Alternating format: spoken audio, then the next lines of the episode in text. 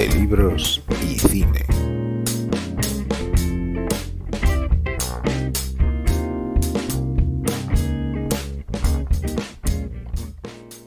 Hola, buenos días, buenas tardes o buenas noches. Yo soy Isabel Navarro y os doy la bienvenida a una nueva edición de la tertulia de libros y cine del Club 11. Y muchas gracias por estar ahí. Estamos a punto de despedir el 2021, un año que además de suponer el principio del fin de esta maldita pandemia que tanto daño nos ha hecho, hemos celebrado el centenario del nacimiento de Fernando Fernán Gómez, un acontecimiento que no queríamos dejar pasar de largo en esta tertulia, ya que si algo no le falta a este gran creador, no solo por lo bueno, sino por lo alto, le llamamos grande, son obras. Escritor, actor, director de cine y de teatro, dramaturgo, miembro de la Real Academia Española y ante todo uno de los hombres imprescindibles de la cultura del siglo XX española. Fernando Fernán Gómez no podría haberse dedicado a otra profesión, a de contar historias. Después de haber sido alumbrado en 1921 en un país al azar, Perú, donde la gira teatral que su madre, la actriz Carola Fernández Gómez, le llevó porque ella no había dejado de trabajar ni un día sobre las tablas a pesar de su avanzado embarazo. Fernán Gómez tiraba de sainete y de esperpento y daba luz a unas obras con un humor ennegrecido que le convirtieron en un director adelantado a su época. Para reflexionar sobre las maravillas de este personaje crucial en nuestro país, contamos con cuatro usuarios de las bibliotecas del Club 11, un plantel de lujo eh, donde tenemos en la dirección de zona de Granada a Concha García Sánchez. Eh, muchas gracias, Concha, por haber aceptado nuestra invitación. Gracias a vosotros. Concha es doctora en Filología Hispánica y profesora de secundaria jubilada en Lengua y Literatura, afiliada a la ONCE desde 2010 y miembro del Libroforum desde 2011. También está con nosotros Guadalupe García de la Torre. Guadalupe es de la Dirección de Zona de Málaga tiene 68 años, está afiliada a la ONCE desde los 50. Ha sido maestra y su pasión sigue siendo enseñar. Gracias, gracias por estar aquí, Guadalupe. Nuestro tercer invitado es Xavier Durán Gómez, de la Delegación Territorial de Cataluña. Xavier tiene 44 años, es licenciado en Periodismo y Ciencias Políticas, ha sido periodista televisivo y de radio, y de hecho en TV3 se encargaba de realizar la sección cultural del informativo Smatins. Muchas gracias por, haber aceptado nuestra invitación, Xavi. Gracias a vosotros por hacérmela. Y por último nos acompaña de la Delegación Territorial de Aragón Miguel Ángel Casanova Clavería, que tiene 63 años, está jubilado, ha trabajado en la ONCE desde 1988 hasta 2014, entró como jefe administrativo, empezó en Tolosa, pasó por Teruel, por el Departamento de Servicios Sociales de Zaragoza, por el CRE de Pontevedra y luego volvió a Zaragoza. Así que has dado vueltas, has dado vueltas, pero siempre, pero siempre por la 11, ¿no? Para, para, volver al mismo sitio. Bueno, antes de ingresar a la 11, perdona esta acotación, eh, porque tenía 33 años, 30, perdón, 30 años, pues eh, mezclaba mi vida de estudiante con la de trabajar los veranos. Lógicamente, cuando acabé de estudiar magisterio, pues entonces ya me puse a trabajar en lo que iba saliendo. Tenía más resto de visión que ahora, con lo cual tenía alguna mayor posibilidad, aunque no había ninguna facilidad. Yo no conocía la 11 hasta los 30 años. Claro, claro, claro, no, no, por supuesto. hay, una, hay una vida previa, había una vida previa. Eso es. bueno, para homenajear a Fernando Fernán Gómez, hemos elegido de su enorme filmografía eh, solo podían ser dos, pues El abuelo de Garci y del Epoch de Fernando Trueba. Y como libro es su autobiografía, El tiempo amarillo. Podríamos haber elegido muchísimas otras, pero finalmente, bueno, hemos querido acotar y, hemos elegido estas dos. Bueno, y para empezar un poco con, nuestra conversación, eh, quería saber cuál es el primer recuerdo que tenéis de Fernando Fernán Gómez. ¿Desde cuándo lo conocéis? ¿Qué imagen tenéis de él? No sé, empiezo por ti, Xavi. Pues ah, la primera imagen que creo recordar de él fue en televisión que dieron, emitieron ah, La venganza de Don Mendo. Ah, para un chaval que era yo en aquel momento absolutamente chocante. Chocante todo. La, interpretación, la, forma que tenía de entonar, etcétera, etcétera. O sea, realmente quedé bastante impresionado. ¿Y pero por qué? por esa sensación de eh, esto no es lo que me encuentro cada día a la calle. ¿no? O sea, cuando eres eh, un chaval, eh, por la televisión, en aquella época, años 80, pues aparecían muchas cosas. En aquel momento solamente había las televisiones públicas. Y realmente aquella forma de, entender el teatro y de interpretarlo realmente mm, me llamó la atención y, me quedé hasta el final.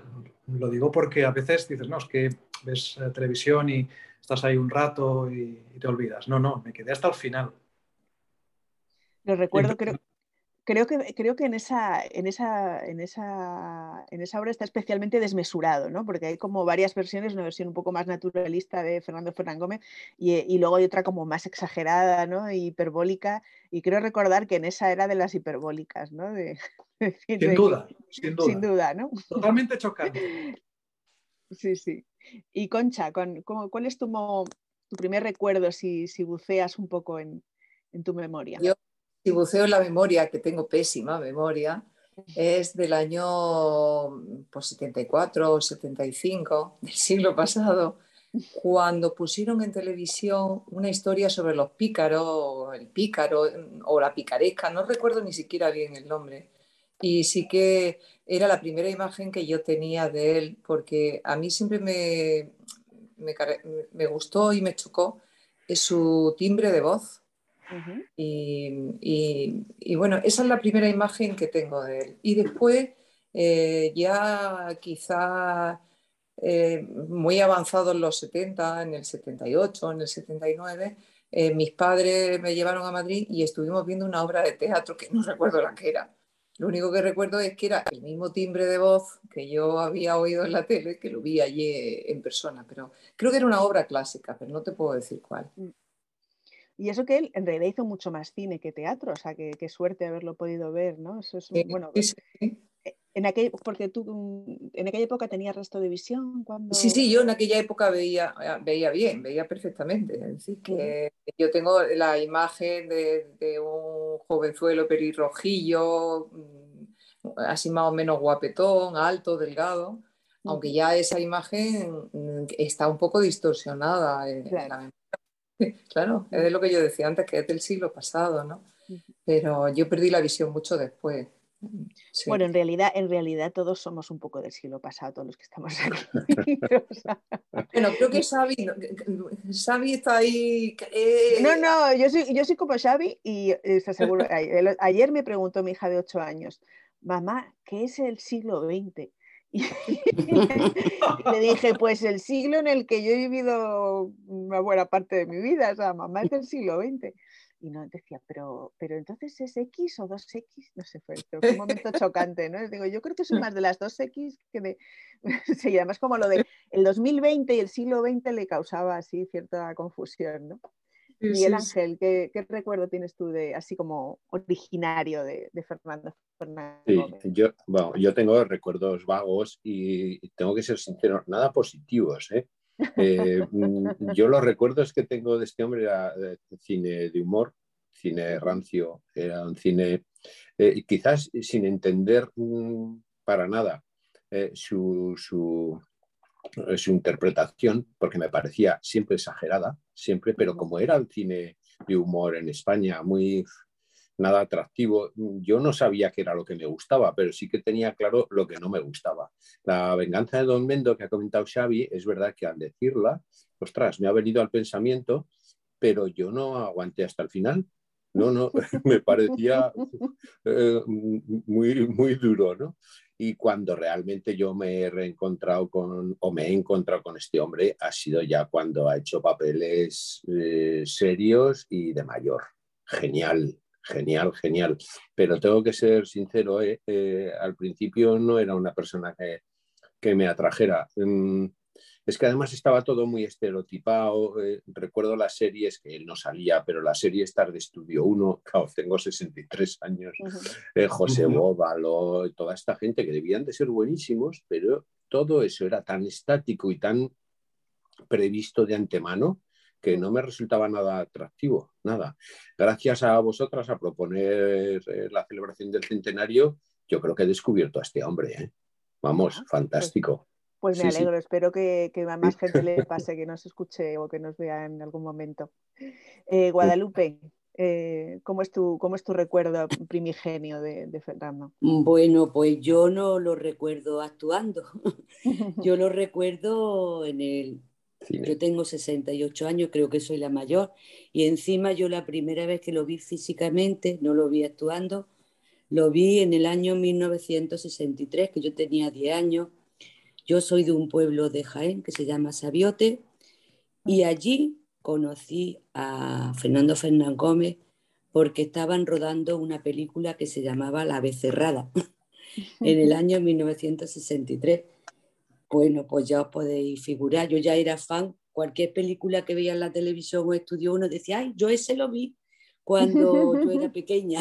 Qué bonita, qué bonita anécdota, me encanta. Sí, porque mi, mi, pueblo está al lado de Úbeda y entonces yo pienso que el argumento era, se desarrollaba en un asilo de ancianos y utilizaban un convento que había sido convento, un convento renacentista, pero que no, que no estaba como convento, era una casa particular. Entonces yo pienso que les fue fácil rodar allí. Entonces yo lo recuerdo, pues eso, mm, por, la edad que he visto que tenía, era de la edad de mi madre, era un señor alto, muy pelirrojo, y bueno, el paseo de mi pueblo era cortito. Yo ahora cuando voy lo veo muy chico. Cuando era pequeña pensé que era muy grande. Y yo lo recuerdo allí pasear y la voz inconfundible, inconfundible. Bueno, pues mm, para nosotros mi pueblo fue un acontecimiento. Llegaran allí un montón de actores que luego han sido muy famosos, porque estoy hablando de Nuria Torray, de, mm, a ver, voy a leerlo, de José María Rodero, mm. de Amparo Soler Leá, Irene Gutiérrez Cava, toda esa gente luego cuando yo las veía en, en los estudios 1, que dice mm. nuestro compañero, a mí yo decía, ay, mira, pues esas estuvieron en mi pueblo cuando eran jóvenes. Entonces, en un pueblo fue una revolución. Llegaron allí, además, os comento, en el año 1963, en un pueblo agrícola, la gente no iba al campo, se quedaba de extra porque pagaban 50 pesetas, casi igual que el jornal del campo. Dineral, vamos. Aquello fue como un acontecimiento, entonces a mí me marcó, ya te digo que yo, mm, Fernando Fernández Gómez, ya tenía conmigo un afán sin saber cómo actuaba o no, pero yo ya como lo había visto siendo niña, entonces es verdad que luego he visto la película y la película, pues como dicen los compañeros, era, bueno, de la que no se sentiría orgulloso, pero es que yo pienso que era el cine que se hacía en esa época. Él hacía de un antiguo torero y entonces era como manager para averiguar unos toros para hacer una corrida benéfica para ver si ese asilo que no tenía medios podía seguir. Encarnaba luego yo leyendo, él se llamaba Juncal y encarnaba por lo visto a un antiguo mm, torero malagueño que era Juncalito y las escenas son en mi pueblo y en Málaga. Total, que la película, bueno, no tiene ningún valor. Yo me la he visto muchas veces por aquello de que sale mi abuela, hasta yo salgo al final. Ay, qué bueno, ahí con de 10 años, cuando tenías 10 años, qué maravilla. cuando, cuando Clara me llamó y dijo Fernando Fernando, me digo, no, a este me apunto, aunque yo ya he visto que los compañeros tienen mucho más conocimientos que yo y demás, pero mm, yo dije, ah, bueno, yo me apunto, me apunto. Claro, hombre, es que esto, esto es impagable, está, haber salido en una película con 10 años. Sí, sí, además eso lo parece... también unos toreros, Antonio Bienvenida, Mondeño, uh, otro Antonio Ordóñez. Bueno, aquello en mi mm. pueblo fue un acontecimiento y todo el mundo lo recuerda. Claro, qué maravilla. Bueno, tenemos que recordar que él insistió mucho toda su vida en que él lo que era era un gran profesional. Él era un profesional, gran, él no se ponía el gran grande, era un profesional. Es como, a ver, me ofrecen una película, tengo fecha, ¿me van a pagar? Sí, voy. También de alguna manera eh, mm, disimulando, creo yo, su vocación artística también, que luego desarrolló más como director y como escritor. Eh, pero para él era ser cómico, era sobre todo, era un oficio, ¿no? Como quien es carpintero o quien es tal, ¿no? Y lo, defendía, ¿no? Era como, a ver, ¿qué, qué querían de mí? Galán joven, galán joven eh, cómico, cómico, tal, lo que había, ¿no? Y, y, Sacristán es otro, ¿no? Que luego también se redimió un poco en la etapa post, pero vamos, los dos hicieron cine de este malo, de destape y tal. Que, que pues yo creo que es que era el cine también de la época que se hacía en España, era el cine ahí... El bueno, no, el bueno no lo autorizaban. Claro, pues te digo, para distraernos y poco más. No pasaba la censura. Bueno, y hay veces que a, veces pasaba por lo que les aburría, porque eh, la, película de. ¿Cómo se llama? La que se consagró. Me sale el sol del membrillo, pero que es de Víctor Erice, pero no es el sol del membrillo, es la otra. El espíritu, de, la colmena. de la colmena. Eso es, el, espíritu, de la, colmena no la censuraron porque les aburrió tanto que ni la terminaron de ver a los censores. Entonces, claro, cuando le, la premiaron en un festival europeo dijeron, pero, ¿qué? pero si esa película así no pasa nada, si tal, claro, no se habían enterado de nada. Pero, pero bueno, sí, sí, sí. Claro, era el momento pues de mm, pan y circo, ¿no? Y el cine era el circo, el circo del momento, ¿no? Bueno, eh, centrándonos un poco en su vida, ¿no? Eh, luego hablaremos de las películas. Em, ¿Qué es, lo que, ¿Qué es lo que más os ha sorprendido de, su autobiografía, del tiempo amarillo? Empiezo por ti, Xavi, otra vez, ya que ha sido el, primero que has hablado antes también. Mm, no sé si después preguntarás por anécdotas del libro concreto, pero voy a decir lo que para mí, digamos, me, me, sorprendió más, sin duda, que es eh, su debut en un escenario, que solamente tenía que decir tres frases eh, se las olvidaron todas y fueron sus compañeros las que se las tuvieron que decir y decirle que se retirara, porque se había quedado totalmente en blanco y, como por así decirlo, paralizado. ¿no? y, te das cuenta de, ahora que estamos hablando de la profesionalidad de Fernando Fernández Gómez, de que todo tiene un, ¿no? irse haciendo, ¿no? o sea, conocer los rudimentos del oficio, ponerlos en práctica, ver qué funciona contigo, ver qué no funciona contigo, ¿no? O sea, una cosa que mezcla lo que puedes aprender de cualquier oficio, más eh, eh, la capacidad de saber conocerte a ti mismo y cuáles son tus eh, mejores bazas ¿no? para, para fortalecerlas. ¿no?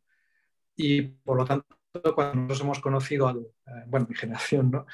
al, Fernando Fernández Gómez adulto, 60 años, digámoslo así, por lo tanto, en su mejor momento, claro, llega después de todo este trabajo y de toda esta experiencia. A un momento de plenitud que le, pilla a esa edad y por lo tanto el hecho de ¿no?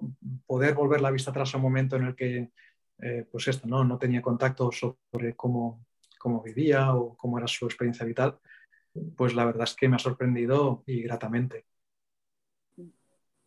Concha, ¿a ti qué, te, con qué así? Eh, no sé si pregunta qué me ha sorprendido más, eh, ¿del libro o de la persona? del libro, del, libro, pero bueno, que el libro es mm, su persona también, ¿no? Porque está... Sí, bueno, mm, para mí no es exactamente lo mismo. Eh, del libro y, o de la, vamos, vamos a ir a la persona. De la persona me ha sorprendido el memorión que tiene Vamos, cuando empieza a decir el elenco de todos los compañeros que estuvieron con él o que trabajaron con él, pero además desde su más tierna infancia, ¿eh? O sea, porque que él empezó realmente a trabajar muy joven.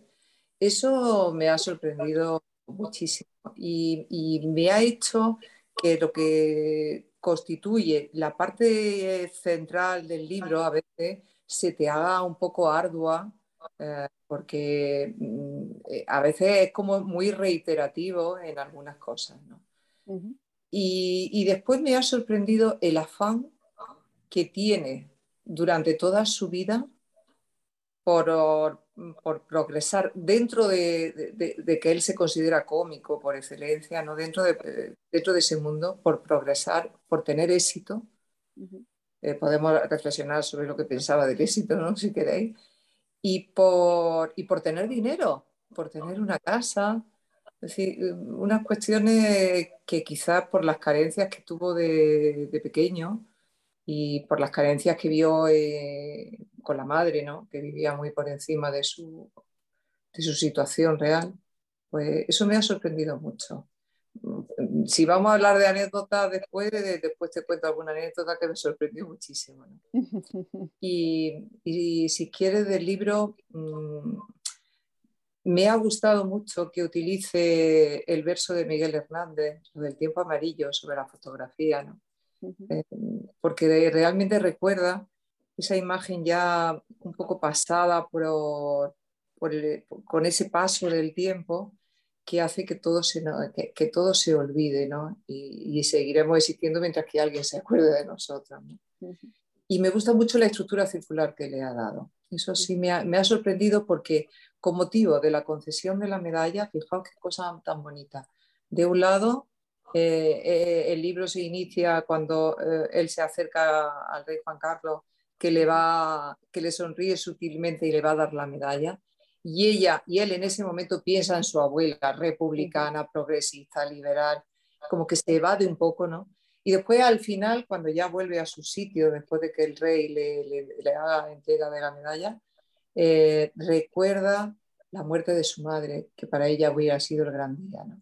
Entonces, ¿cómo va mezclando dos cosas tan diferentes en el tiempo? Eh, los dos seres más importantes de su vida eh, familiar, ¿no? sus dos lazos de unión, la abuela y la madre, y cómo lo ha mezclado con, la medalla que, ha obtenido, que es eh, la garantía del éxito para todos, ¿no? oficialmente. Eso me ha gustado mucho.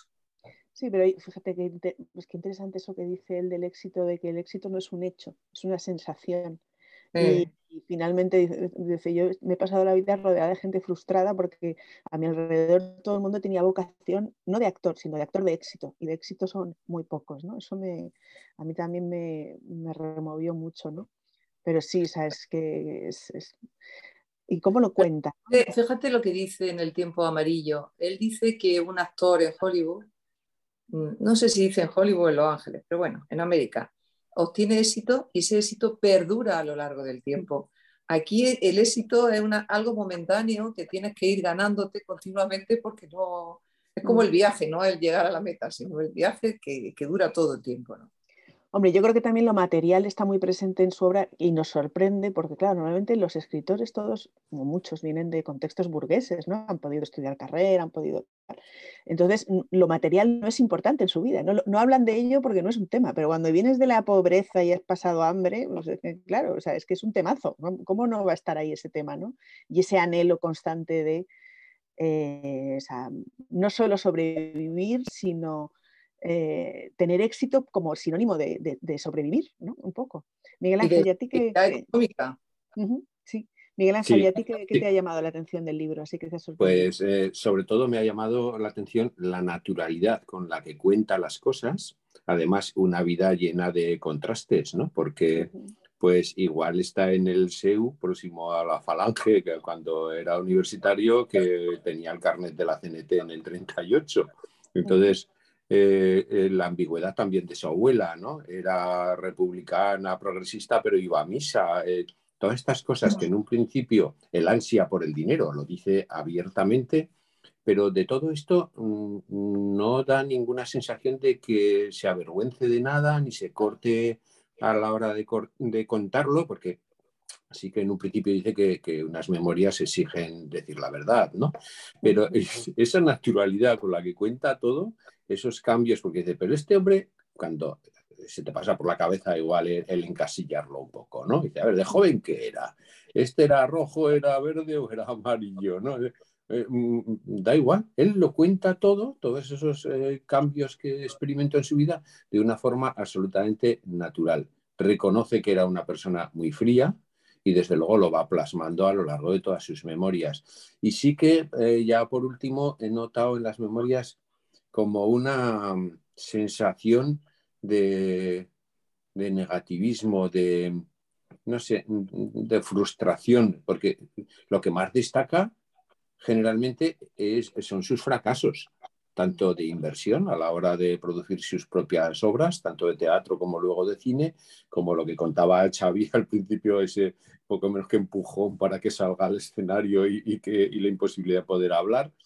Todo eso son, yo creo que son pequeñas o grandes frustraciones, pero el libro está impregnado de un, de un ambiente de pesimismo, diría yo. Yo al menos lo he percibido así lo he percibido así. Y cuando empieza a tener éxito, eh, tampoco lo destaca sobremanera.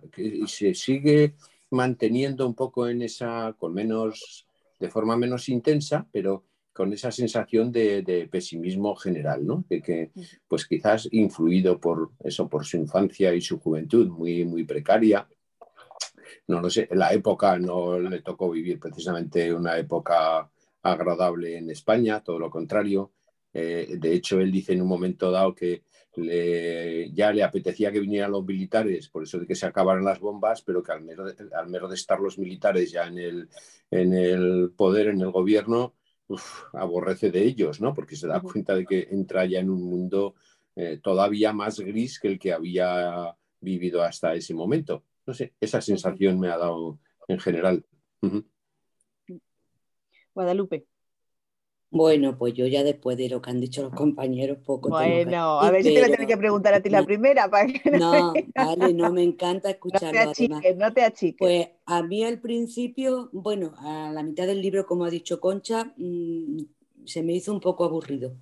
Porque era mucha obra, mucho lo que había hecho y demás, como mucho.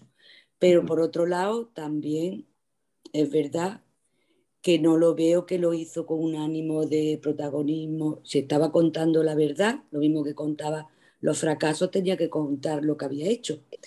Y yo al principio lo que más me impresionó, que eso no lo conocía, como muchas veces no lo han vendido como un hombre seco, un poco antipático, demás, con la ternura que hablaba de su abuela en momentos, depende cómo le fuera. Y me llama la atención de la abuela, como siendo republicana y demás, sí que le, le interesaba que su nieto prosperara, que se educara y demás, y ella no tenía inconveniente ni a pedir favores a la iglesia, a quien fuera, pero lo que quería era que su nieto prosperara, porque queramos o no queramos, era un hijo natural. Y aunque en el ambiente de su madre, bueno, luego viene una pregunta que mm acerca de eso. Mm. Aunque en el ambiente de su madre eran liberales, no se vería como una madre soltera en otro ambiente, pero a nivel de calle sí que se consideraba eso, un angelito que no mm. tiene padre, ¿no? Y la abuela yo creo que era muy lista, digo, bueno, pues esto de angelito lo voy a aprovechar.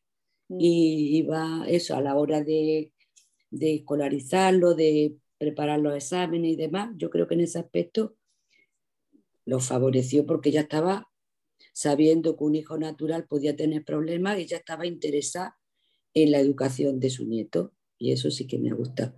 Y luego, pues a lo largo del libro, pues he visto eso, como él dice al final, he sido un profesional. Me encanta muchas veces cuando lo escucho, esa voz, esa hora de, esa forma de declamar, la poesía y demás, he descubierto que quizá, y además él lo decía, que quizás desde muy joven ya leía poesía. Y entonces pienso que además de que él tenía ya una voz natural, la forma de entonar y de, hablar, creo que puede estar influenciado porque desde joven leía poesía, pienso yo. Por lo demás, extenso y me ha hecho descubrir, bueno, yo sabía que había escrito algo, pero no tanto, ni tantas horas de teatro, ni artículos y demás.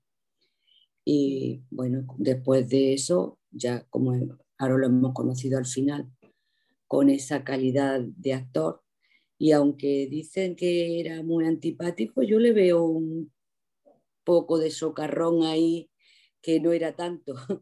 A veces... Yo creo que con los suyos no era antipático, pero lo que no le gustaba era la gente así en general. Como él decía que prefería el cine al teatro porque eso de que le estuvieran mirando mientras trabajaba... Ah, eso, es. eso me hacía mucha gracia. esto de que me, miren mientras trabajo, claro, que es el teatro, ¿no? Pero es que la claro, porque en cierto modo... No le gustaba. A veces son van de muy prepotentes y lo que son unos tímidos, hay muchísimos enmascarados, ¿sabes? Entonces, vamos, más o menos.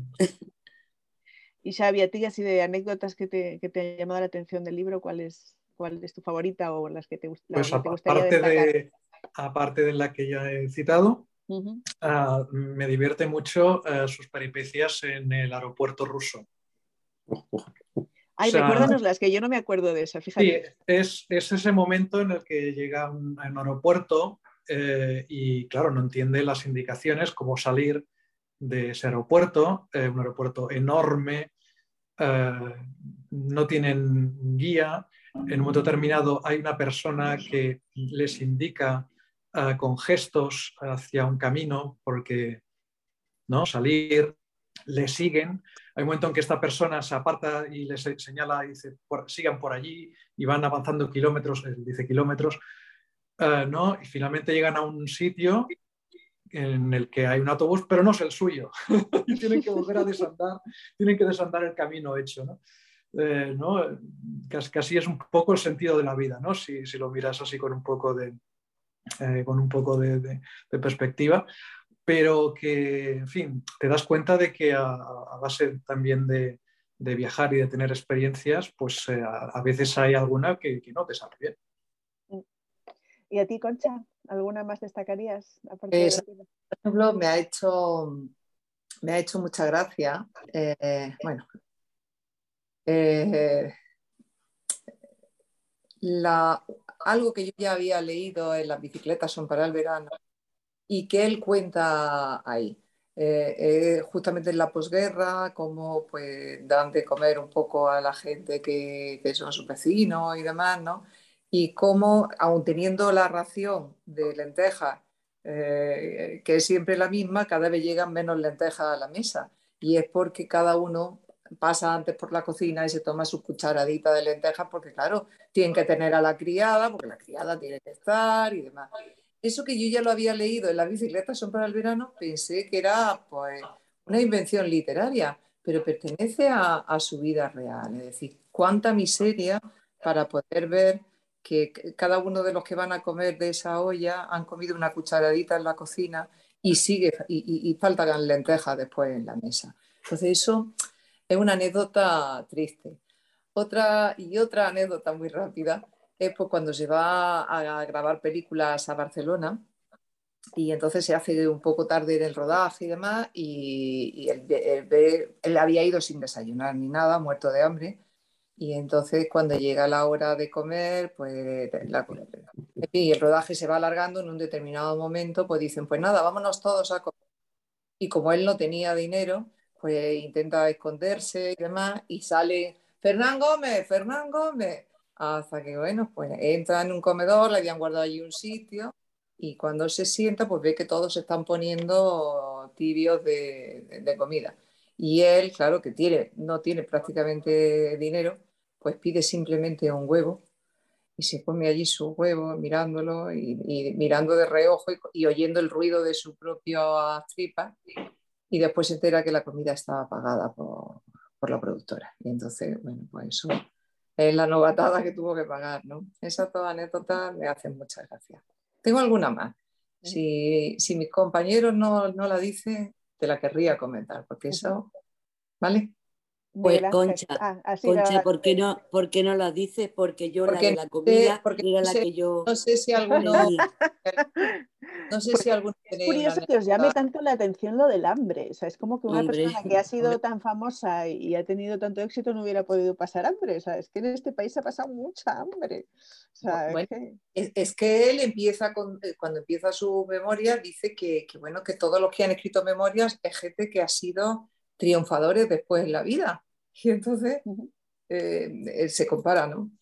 Eh, yo sí que si quiere Isabel dejamos que hable Miguel Ángel. Sí, sí, Miguel Ángel, cuéntanos así tu... Nada, eh, yo, voy a contar la de la Wagner, que me hizo ah. mucha, mucha gracia.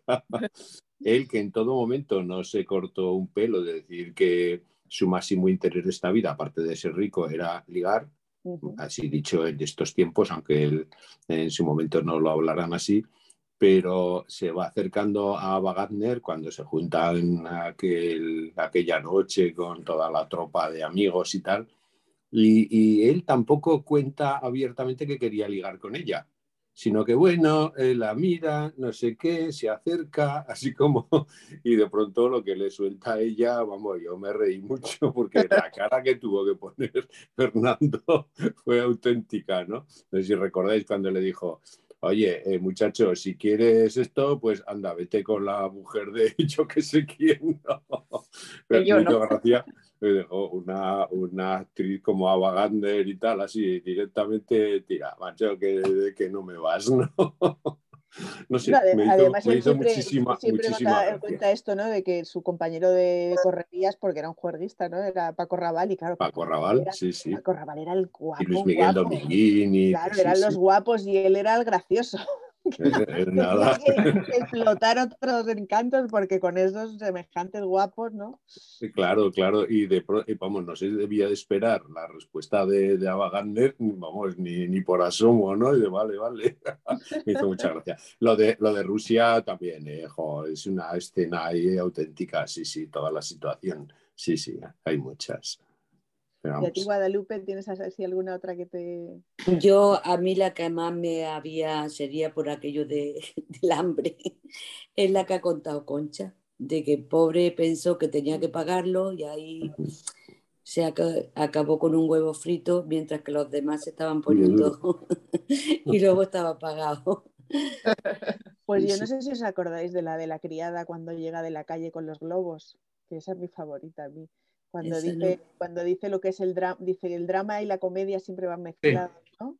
Si tú te acuerdas, Xavi, de esa misa me parece tremenda, o sea, es que ahí dice una Sí, sí.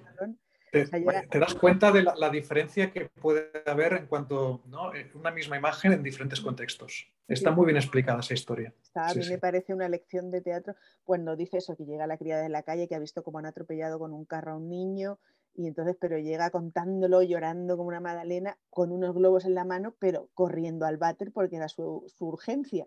Y entonces esa imagen, ¿no? Es como de, o sea, se podría contar desde muchos puntos de vista, pero si tal y como lo cuenta él, es como de, esto es...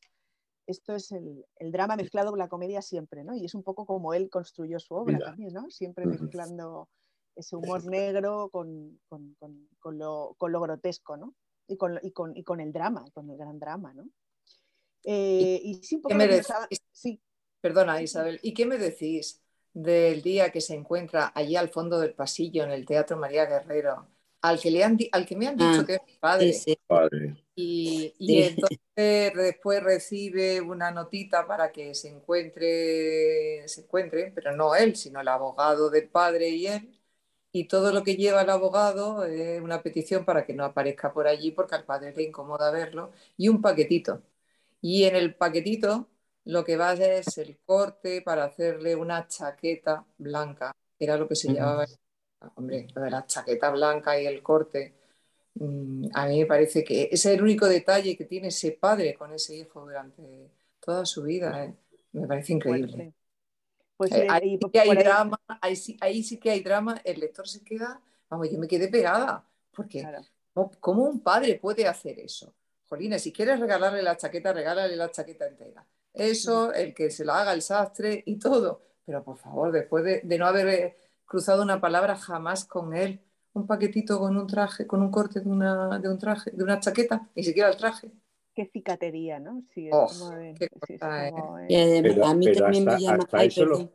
Hasta eso lo cuenta con cierta naturalidad, porque Sí, luego sí. él desaparece del teatro, ya no va. Sí, O sea, sí. de alguna manera atiende a la petición de su, de su padre y de él, no, salvo esa anécdota, bueno, anécdota no, esa, ese simbolismo, ¿no? Que es total, del resto, en el resto de las memorias no habla mal de su padre. No habla mal, o sea, ni mal ni bien. Bueno, pues vale, no tiene padre, pues no tiene No padre. tiene. Y ya está. Y, y no hace un drama de eso tampoco, no sé. Ah, no. Es- De hecho, no, no está citado por su nombre. No, Ni siquiera está citado por No. su nombre, es. ¿no? Sí. eso es, sí, sí. Mm. Que era, pues eso, un- como un aristócrata del momento, hijo de María Guerrero, ¿no? Es, es el hijo, Ujú. sí, no, es, Sí, sí, eso sí. es una de las cosas que llama la atención, Mm. que no, yo he leído por ahí o he escuchado, bueno, pues no se casó con Carola Mm. porque María Guerrero no quiso. Bueno, y porque estaba casado, ¿no? También Y no lo reconoció, ella- no, no reconoció al hijo porque no quería a su Sí, sí, mujer. no sí, sí. quería la, la madre. Sí, sí, sí, sí, sí. A mí me hizo Sí, mucha sí. ilusión cuando, cuando el, el Centro Cultural de la Villa de Madrid lo cambi- le cambiaron el nombre a Fernando Fernán Gómez, porque pensé, qué cerca está, ¿no? El Teatro María Guerrero del Teatro Fernando Fernán Gómez, ¿no? Y un poco de, de Mm. jus- de justicia poética y justicia histórica, ¿no? De, bueno, de- la, la que nunca le quiso. eh, no- no- Ahí al ladito. ahí al ladito y no, y no, bueno, verdad que el Teatro María Guerrero tiene más Empaque, ¿no? empaque, pero bueno, Ahí está. Un detalle que creo que no se nos debe pasar por alto es que existen unas memorias ampliadas. Mm. Es decir, eh, se publicó años más tarde, eh, ¿no? el mm. tiempo amarillo hasta pues, pasados, creo que era 1997 o por ahí. Quiero decir que si eh, podemos continuar la lectura, pues, porque claro. sí, está en, en Capitán Swing. 1990. Mm. que está bien saber que existen unas memorias ampliadas que llegan a, un periodo en el que conoce el éxito por todas partes. Claro. Pues eso, le hacemos la petición a, los señores de la, a los Reyes Magos de la ONCE, por favor, que hagan la versión ampliada, por favor. Pues sí. Eh, sí, No, y eso, a Clara para que haga de paje con, los Reyes Magos. y realmente sí creéis que, que hay un dolor, parte de, ese, de, ese, de esa sensación que decía Miguel Ángel, ¿no? De pesimismo tiene que ver con ese padre, ¿no? A pesar de que nunca se ponga como víctima, ¿no? ¿Qué creéis? ¿Le marcó mucho ser, ser hijo natural? A ver, ¿quién se la... Yo, yo eh, me, me, cuelo. Sí, sí, sí, sí, por favor. Yo, creo que más que ser hijo natural era vivir en ese mundo de, pobreza y de limitaciones. Yo creo que eso sí que le pudo ir acompañando durante toda la vida. Ya hemos comentado al principio que ese, esa mm, obsesión incluso por, por ser rico eh, le venía de las, de las precariedades que había tenido de, crío. Él, su abuela y bueno, y algo también su madre, pero sobre todo su abuela y él, ¿no? Eh, yo creo que, que, le influyó más la pobreza que el hecho, de ser, el hecho de ser hijo natural, porque cuando siempre le preguntaban eh, hijo de, eh, se quedaba ahí, pero fijaros que de nuevo no lo cuenta con ningún drama, sino casi casi como una situación absurda, ¿no? Pues yo no tengo padre, en el doble sentido de la palabra. ¿Cómo no vas a tener padre? ¿Cómo es que la ciencia es la ciencia, ¿no? la naturaleza? Pero fíjate, ahí, yo creo que hacía un juego de, hacía un juego de humor negro de este auténtico, ¿no? Cuando lo comentaba así. Pero a mí me da más la sensación, insisto, en que puede ser más la pobreza que el, hecho de no tener padre, porque no hacía ni una ilusión ni media a que lo añore, ¿eh? pues yo, creo, que pues a, la, que sí añora es a la madre, fijaros. Sí, sí, sí, sí, sí, a la madre sí. Porque aunque está en su vida, es muy distante, ¿no? Es decir, está siempre trabajando, tal, sí que hay como pues esa sensación de, no haber tenido suficiente madre, ¿no? Eso sí que, aunque la abuela haya estado tan presente, ¿no? Sí que, ¿qué ibas a decir, Concha? Perdona, que te he interrumpido. No, decía, eh, era en relación a lo que estaba hablando Miguel Ángel. Yo pienso que sí que le debió influir bastante eh, el, el, sentirse único con respecto al resto de sus compañeros cuando era un niño pequeño y iba al colegio. Porque todos los compañeros todos tenían padre. Y él, como tú has dicho, no tenía padre. Y además, eh, sí es verdad que él no habla de él nunca con acritud, porque él dice, el que dicen que es mi padre, o el que fue mi, o el, que, todos dicen que es mi padre. Y además comenta cómo la abuela eh, se empeña todos los años en, mandarle una foto del niño para que el padre vaya viendo la evolución de, su hijo, ¿no? Pero yo creo que en el fondo mm, sí que le ha debido de, influir.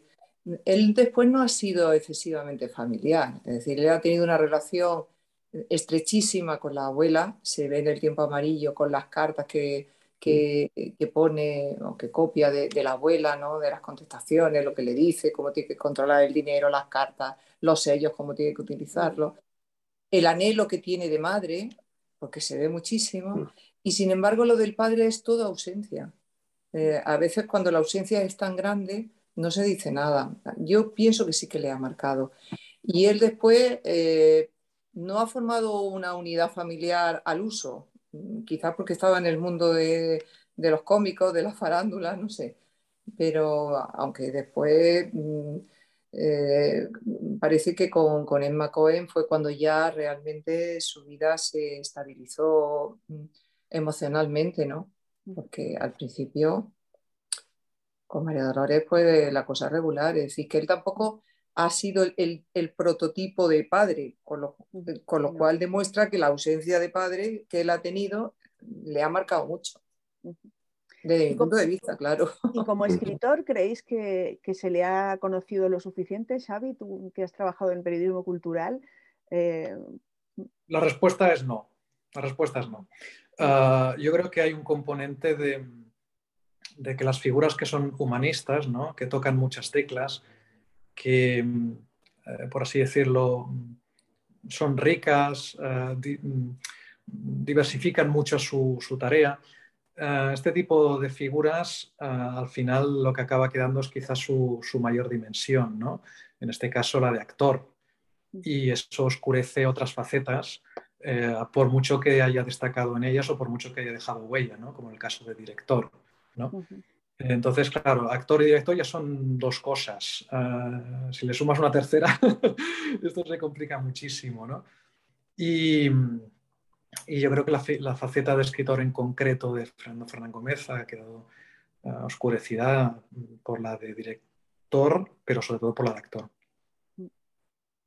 Eh, Además, me parece que él mismo en una entrevista que yo he leído decía eso, que cuando, aunque ha sido director y escritor y demás, pero como que la gente cuando ve, uy, este hace muchas cosas, pues lo mismo no la hace bien, pero yo creo que es que era inteligentísimo. Eso, mm, además de su carisma, yo pienso que era una persona inteligentísima y el hecho de que él mismo lo comenta, de que haya tenido más fama como actor, es porque lo que el público conoce más, el público en general. Y dice, y a pesar de, que mi vocación era de director, y de hecho comenta que cuando tuvo un poquito de dinero ahorrado, no dudó en invertirlo en hacer una película. Entonces yo pienso que él decía que el hecho de que la popularidad es más grande cara al público en el cine o en el teatro, pues anula un poco la otra faceta. De hecho, yo sabía que había escrito alguna obra de teatro, pero no tanto como, como he descubierto leyendo y mirando, y sobre todo artículos y guiones, tanto para teatro como para cine, no sabía que existía. Quizás porque el hecho de ser actor lo ha tapado un poco pienso yo. Y porque no iba de intelectual también, yo creo, ¿no? También. también hay veces que es como una pose, ¿no? Eso es. Sí, hay, sí. Hay gente que ha hecho infinitamente menos que Fernando Fernández Gómez y nos lo ha vendido, vamos, como si hubiera subido al Everest, yo creo. Y de hecho ahora he leído que su nieta ha ido a la casa donde vivía con el McCoy, ya en un documental que hay por ahí, y ha, ha descubierto todas las cosas que había y parece ser que hizo un pequeño guion para teatro cuando tenía 17 años. Y ahora ha descubierto una obra que se llama Teatro, que no, no estaba publicada, que tiene más de mil páginas y lo único que demuestra es que su necesidad era escribir. Y de hecho escribía porque ni siquiera la ha publicado. Entonces debe, yo pienso que la vocación fuerte de él era escritor y, hay personas cuya máxima vocación es el autobombo. Y en este caso, Fernando Fernán Gómez clarísimamente no es un ejemplo de eso. De hecho, de hecho, fijaros cómo rehuía de determinados actos que decía irónicamente, dice, yo eh, si tengo, solamente voy eh, cuando tengo seguro que me van a dar un premio. Será todo ironía, vamos. Y cuando no, no iba. Se convirtió, eh, ya cuando empezó a ser ya un poco más mayor, eh, se convirtió en ser ya un personaje un poco incómodo para lo políticamente correcto. Muy independiente en cuanto a su, a su ideología y también incluso a su comportamiento. Y si os fijáis, hombre, que se haya destacado de él sobremanera pues eso, de... par de incidentes, eh, pues dices, eh, Dios mío, qué injusticia, ¿no?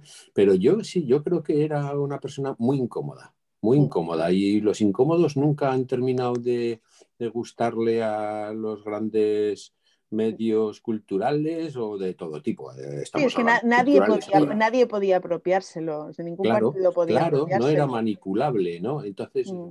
Uf, este hombre qué raro, qué raro. No, que y además no iba a ser la voz de nadie, o sea, él era su propia voz, ¿no? O sea, no iba a ser de portavoz de ningún mensaje, ¿no? Entonces, sí, sí, sí, de, de hecho, yo, yo recuerdo, yo estuve en su capilla ardiente, que fue en el Teatro Español, eh, con, estaba tapado con, o sea, la, su féretro estaba tapado con una bandera anarquista. O sea, finalmente uh -huh. le, taparon, con una bandera anarquista. Que fue, que fue uno de sus sueños, nunca se atrevió uh -huh. a decir porque realmente lo pensaba así, ¿no? Que, que fuese anarquista. Anar anarquista en todo caso se pretende ser, como claro. muchas otras cosas en la vida, ¿no? Sí. Pero fíjate, su, su, propia humildad le llevaba a no, a no, a no afirmar nada de eso. Igual que, que huía del de, boato, de las cosas, claro, sí, sí, lo mismo. Por eso. Bueno, y vamos a las pelis, que se nos pasa el tiempo y no vamos a haber hablado de ellas, porque es verdad que la vida de él es tan interesante que, que, que es que es difícil no seguir y seguir. El abuelo, que... Mm. Bueno, Guadalupe, que... Madre mía, yo, uh, yo de las tres películas que he visto, de muchas que he visto, y de, y de momento tengo que volver a ver El viaje a ninguna parte, que sé que la he visto, pero no me acuerdo. Y de deber me he puesto volverla a ver. Bueno, pues a mí las tres, el abuelo, la lengua de las mariposas y la belén. De las tres que más me gusta, has cogido dos. Así que más dan el clavo. Es que no hemos cogido la lengua de las mariposas porque ya la metimos en otra, eh, cuando hablamos sí, de, sí. La, de, la, guerra civil, por eso no la hemos traído. Sí, Pero vamos, mm, el abuelo a mí es impresionante. Mm, además, de que la, ya la había visto yo en su momento, la he vuelto a ver y ahora me he dedicado a ver trozos y a analizarlos porque es, yo que se le puede sacar jugo a todo. Por ejemplo, bueno, el más famoso es el discurso final, ¿no? Cuando lo quieren recluir en el convento y vuelve al bar o al restaurante, aquello, lo que fuera, y los pone a todos a caldo. Pero también si nos ponemos, y eso iba a hacer una pregunta a los compañeros a ver qué tal, cuando habla con el educador de la hija, con Pío, yo esa, ese papel no lo acabo de entender. Cuando están hablando de lo desgraciado que es, que la mujer lo maltrata, que la, lo maltrató, que las mujeres...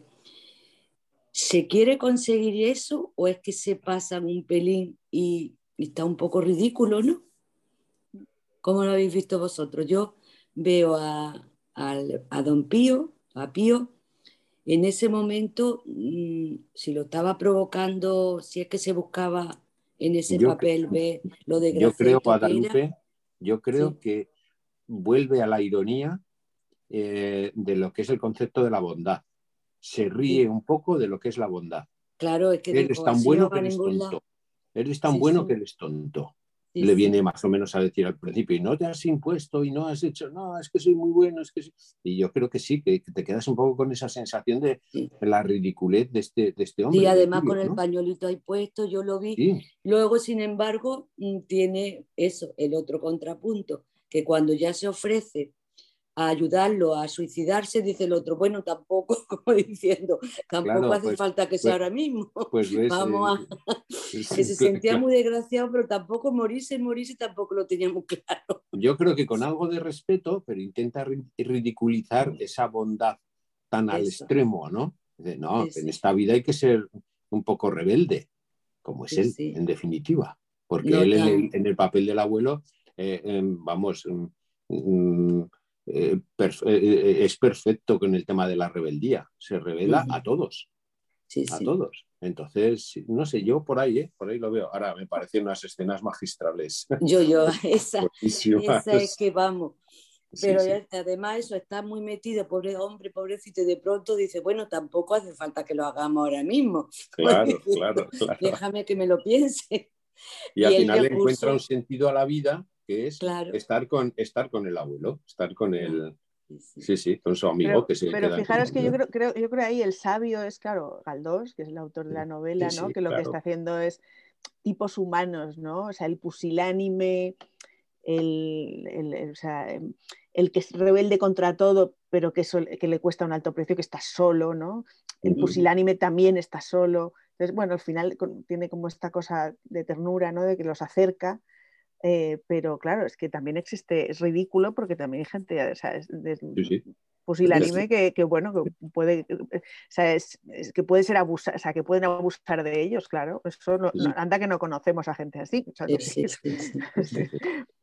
Xavi, ¿tú habías visto la película en su momento?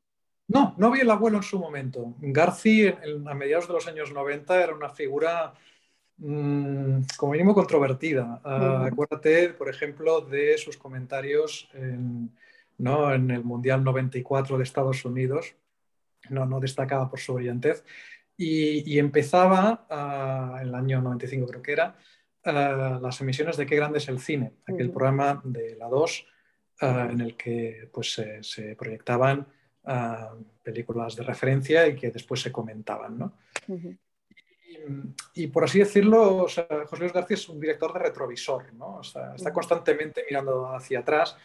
Y, en los años 90, eh, claro, es que estamos hablando de una sociedad en la que la televisión ya marca muchas cosas, eh, se lleva un estilo cada vez más cercano al, al videoclip. Em, yo qué sé, películas como Pulp Fiction o Forrest Gump ya, ya se han estrenado, es decir, películas con una riqueza um, argumental, formal, uh, etcétera, ¿no? Y de repente encontrarte con, con un relato decimonónico, pausado, eh, es duro de roer, ¿eh? es duro de roer. Eh, pero, eran películas pendientes, de... pendientes de hacer, eh, Xavi, creo yo. Perdona que me meta por el medio y eso. Sí, sí, que has dicho tedio. No, no, no que, que, perdonéis que me, meta, que me meta por el medio, pero que yo ah. creo que eran películas que faltaban por hacer en el cine español. ¿Eh? Cuando es verdad que en otros países ya iban en otras dimensiones y tal en el mundo del cine, aquí esas yo creo que estaban pendientes aún, ¿no? Es decir, a ver, hay que hacer un cine más, eh, más profundo, muy ajustado al personaje, me parece a mí el abuelo. Bueno, la novela venía como anillo al dedo, ¿no? Pero, ojo, es que... Eh, y ahora, y ahora Xavi, al, verlo, al verlo ahora, ¿cómo te, cómo te ¿qué sensación te ha dado? que el tiempo tal como lo entendemos ahora no tiene nada que ver con el tiempo tal como se explica en esta película del año 97-98 es un tiempo mucho más uh, veloz. Las uh, reflexiones eh, aquí se dan en un tono bastante pausado. Ahora uh, los guiones se leen rapidísimo, a veces a velocidades ¿no? que cuesta de, seguirlas. Y ¿no? con el gimnopedí de Eric Satie sonando de fondo todo el rato, bueno, todo el rato no, porque hay otras melodías, ¿no? pero eh, por así decirlo, a mí por, lo menos me genera una cierta distancia. ¿no? Es decir, esto eh, existió, tanto esta forma de entender la vida como de entender el tiempo, como de entender el cine, pero que, por así decirlo, mm, ah, sinceramente, me interesan otras, otras cosas. Ah, en cualquier caso, mm, estoy de acuerdo en el hecho de que había películas por hacerse. Eh, eso es una reflexión bastante acertada. Y, si José Luis García contribuye a, que haya, ah, en este caso, figuras reivindicables como Benito Pérez Galdós, ah, pues que tengan la posibilidad de, que la gente los conozca a través del, cine, mm, a través de intérpretes eh, tan excepcionales como Fernando Fernán Gómez, pues oye, pues eh, adelante, ¿no? ¿Y ti, Concha?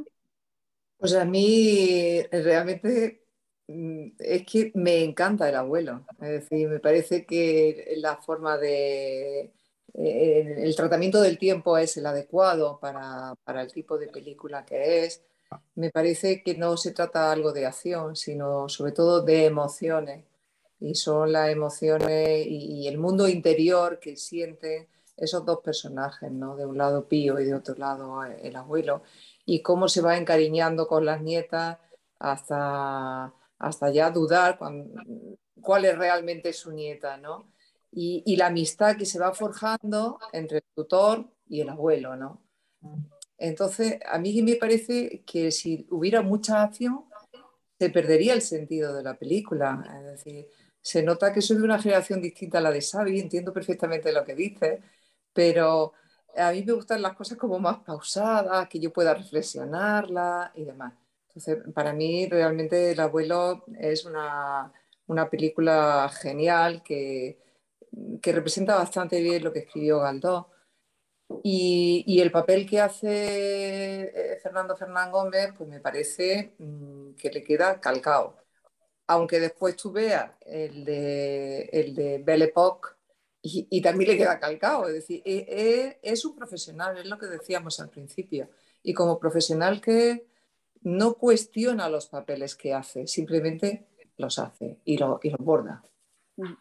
Anotar que el abuelo eh, fue nominada al Oscar y perdió, mm, yo creo que con todos los honores, ante La vida es bella de Roberto Benigni. la vida bella y que también es, una película maravillosa. ¿eh?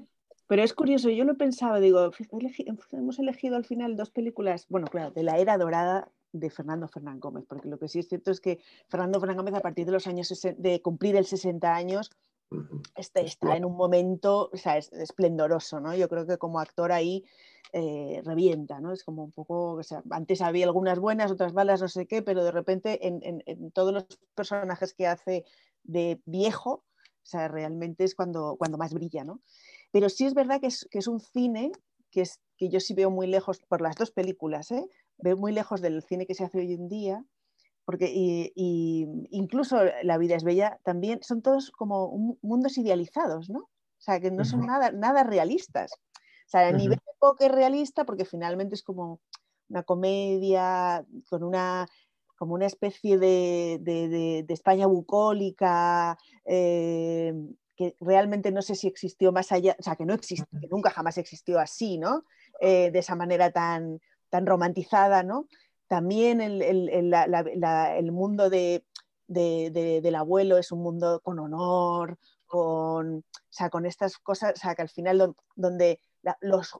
que están en desuso. Sí, que, lo, unos, además es como valores que unos valores como tal, como el honor, que al, final también son, y, y, que los justos ganan, ¿no? De alguna manera es como que hay un, una especie de... y, yo creo que hoy en día estamos, es verdad que tenéis razón Xavi, eh, hay una distancia, ¿no?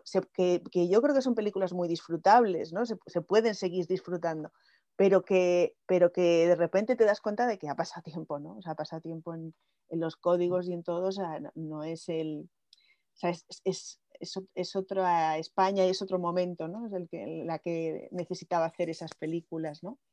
En el caso de Belle eh, Miguel Ángel, ¿a ti qué, te, ha gustado? Oye, una cosa que me ¿La viste en su momento? Sí, sí, una cosa que me ha encantado es volver a ver las dos. Es que de muchas cosas ya no me acordaba, lógicamente, ¿no? Pero mm, es que me parece una película Belle Époque eh, totalmente fantástica porque eh, trata muchos temas, ¿eh? Mm. Muchísimos, muchísimos temas. Si el abuelo ya, el tema del honor, las clases sociales, etcétera, aquí, bueno, mm, primero empieza ya de forma impactante, eh, muy absurda, es verdad, con, la pareja de la Guardia Civil,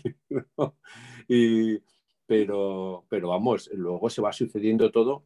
Tiene un aire fresco, un aire en un principio hasta un poco eh, desenfadado y hasta, hasta, no sé, eh, muy, muy fantástico, pero si os, si os fijáis, tocan el tema de la libertad sexual.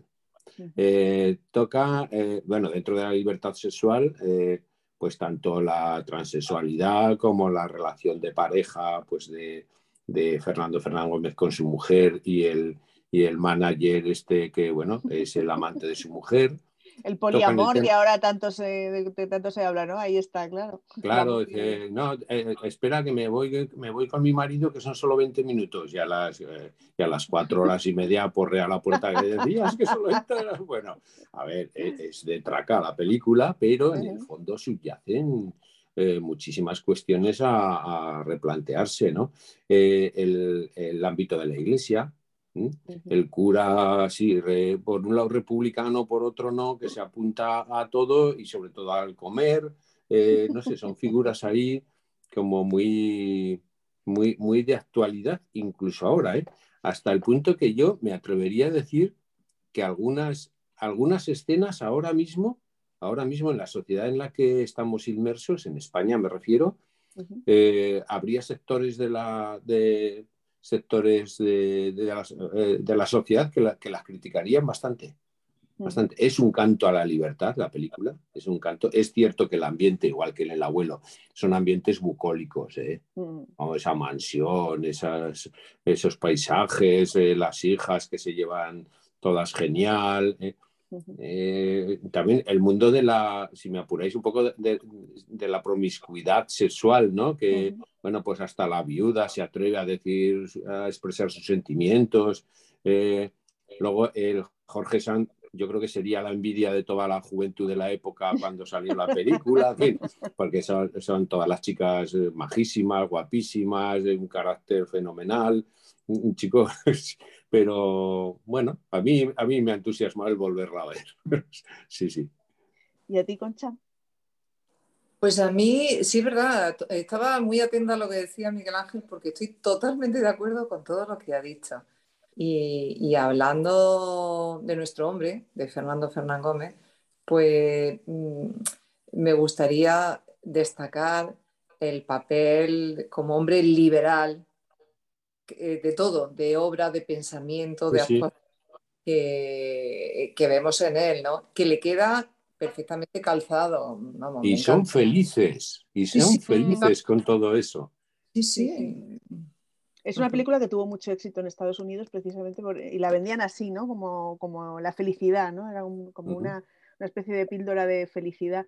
Eh, no sé si visteis el que os, recomendé a través de Clara, ¿no? Ver el, imperdible es de la 2 de, de, Fernando Fernán Gómez. Yo lo había visto. sí, Cuando, cuando, cuando Trueba dice eso de que él, su carrera entera le ha valido la pena solo por haber hecho, haber visto cómo Fernando Fernán Gómez iba encima de ese carro diciendo un trozo de texto de la montaña mágica de Thomas Mann. Bonito.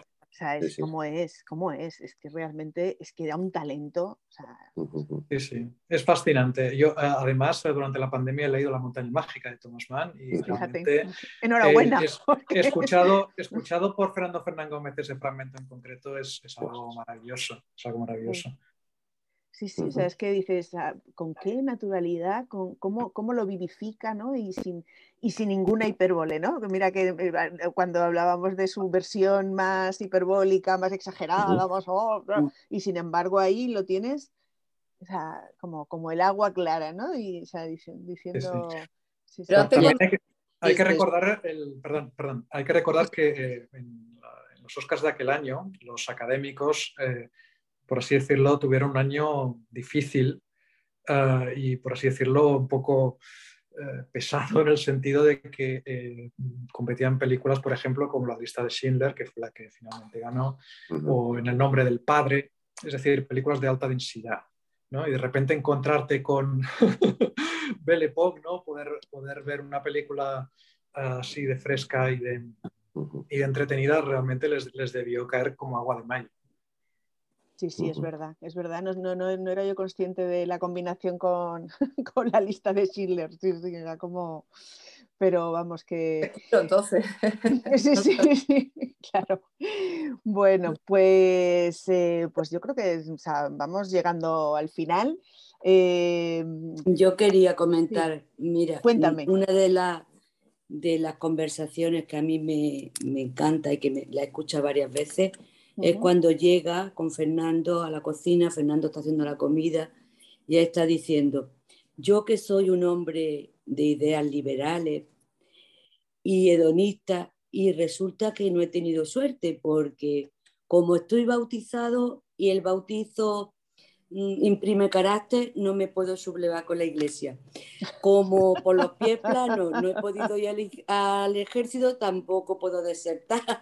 Y ahora el tema sexual, porque como lo único que funciona es con mi mujer, pues resulta que tampoco. no me digas los tres temas que coge ahí, nada más empezar. es, que es, maravilloso. La verdad es que eh, yo creo que son dos películas que son de las cumbres de sus dos directores. Ah, tanto la lengua de las mariposas, cuidado, eh, lo habéis nombrado antes y a mí me parece Quizás, quizás porque soy de formación maestro, pero me parece ah, entrañable. es, muy emocionante, ¿no? Y ahí también tenemos a, pero yo creo que, pero que estas dos de, o sea, que decir que Garci pues tiene una obra, mm, o sea, tiene un estilo que es su estilo, pero dentro de su estilo mm, tiene mm, películas insoportables y tiene otras que son brillantes. Y yo creo que esta es de las, de las que mejor le salieron, ¿no? De las más brillantes.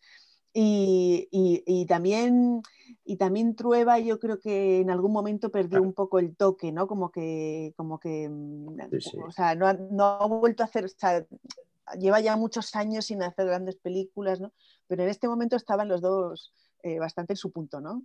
Sí, hay momentos de cualquier persona, y creo que Fernando Fernán Gómez a lo largo de su biografía da muestras de ello, ¿no? De que tú quieres, pero ¿no? La conexión eh, con el público o con una cierta sensación de sentido del arte, pues no, no la consigues, ¿no? Ahora que hablamos de Fernando Trueba, uh, Belle Époque eh, ganó, por ejemplo, eh, en ese año otras películas que competían con, con ella, era El banquete de boda de Ang Lee.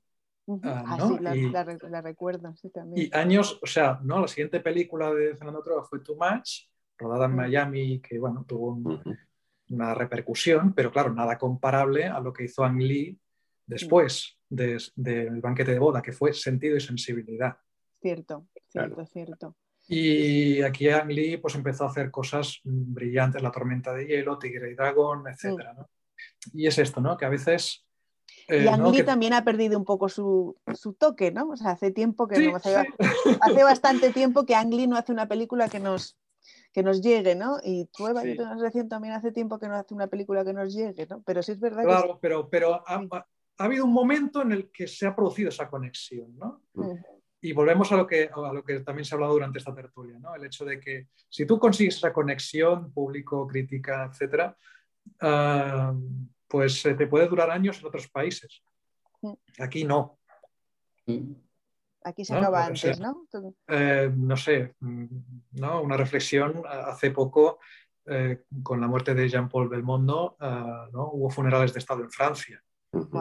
es decir, Mm, Fernando Fernán Gómez mm, no ha tenido nada parecido a esto. Sí. Cierto.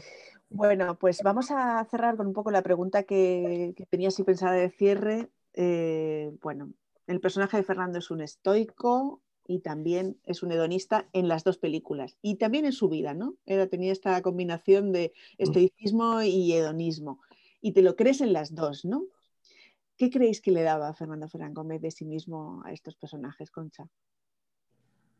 Eh, yo creo que le daba mm, realmente su forma de concebir la vida.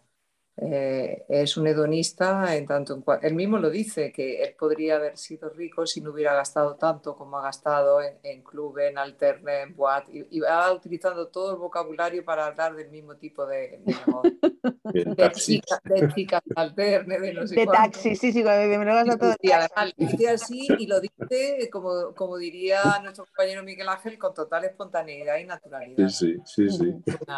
Sí, la culpa no aparece por ahí, no, la culpa cristiana no. No, no, no. y después es estoico porque cuando hay que apretarse el cinturón, oye, no protesta, se lo aprieta y, claro, eso le sale también de forma espontánea. De todas formas, detrás de eso que parece que sale tan, tan espontáneo, lo que hay es un profesional que lleva trabajando y lleva desde que, desde que empezó eh, a tener uso de razón, a recitar versos, a, acordáis esa conversación de los vecinos entre las dos criadas, que dice, ¿qué pasa? Y dice, no, es el hijo de la cómica que está, que está narrando, que está contando un libro lo que sea, ¿no? Pues eso, es decir, en el fondo es que lo lleva, lo lleva en sus genes y, en su trabajo. Así que yo creo que de las dos cosas un poco. Bastante hedonista, y estoico cuando hay que, serlo. Eh, Miguel Ángel. Sí, de hecho, abundando en lo que comenta Carmen, sí. Concha. Eh, Concha, perdón. Eh, de lo que comenta Concha, no hay más que escucharle alguna entrevista. Incluso en las entrevistas es un hombre que te atrapa. Sí. Que, que te quedas ahí prendado de a ver qué dice ahora, a ver qué... vamos, es que yo creo que eh, siendo las dos cosas, eh, sobre todo era, era él, era natural.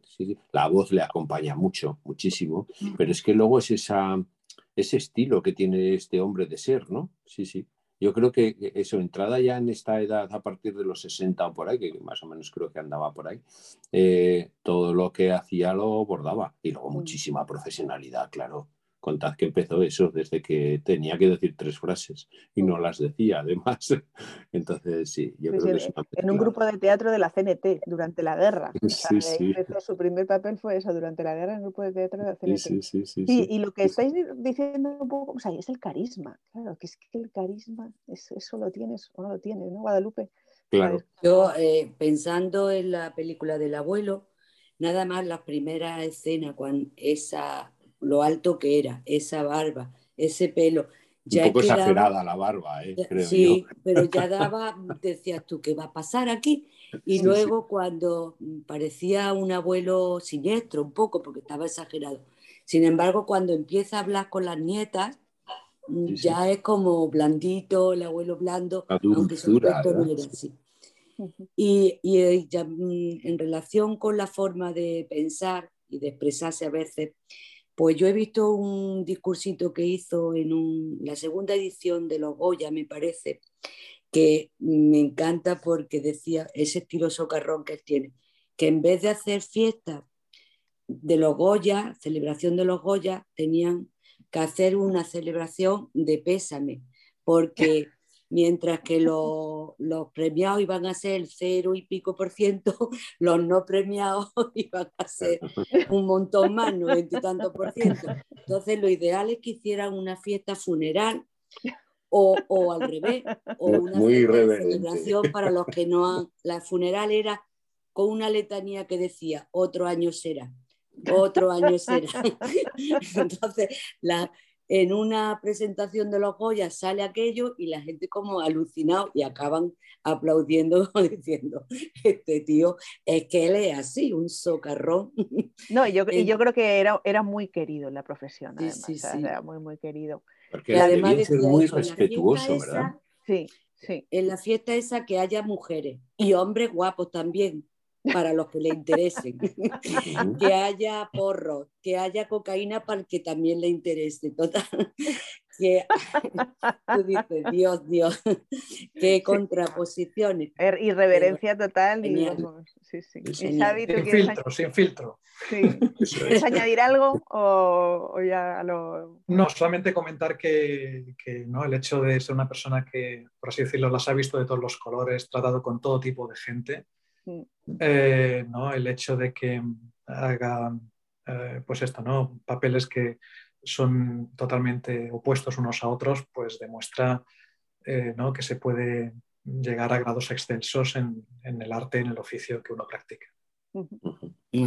Bueno, pues muchísimas gracias a todos. Ha sido de verdad un placer eh, y, bueno, y gracias a los que habéis estado ahí escuchándonos o viéndonos y, nada, os emplazo al próximo mes. Un abrazo a todos. Hasta luego. Igualmente, chao. Un abrazo.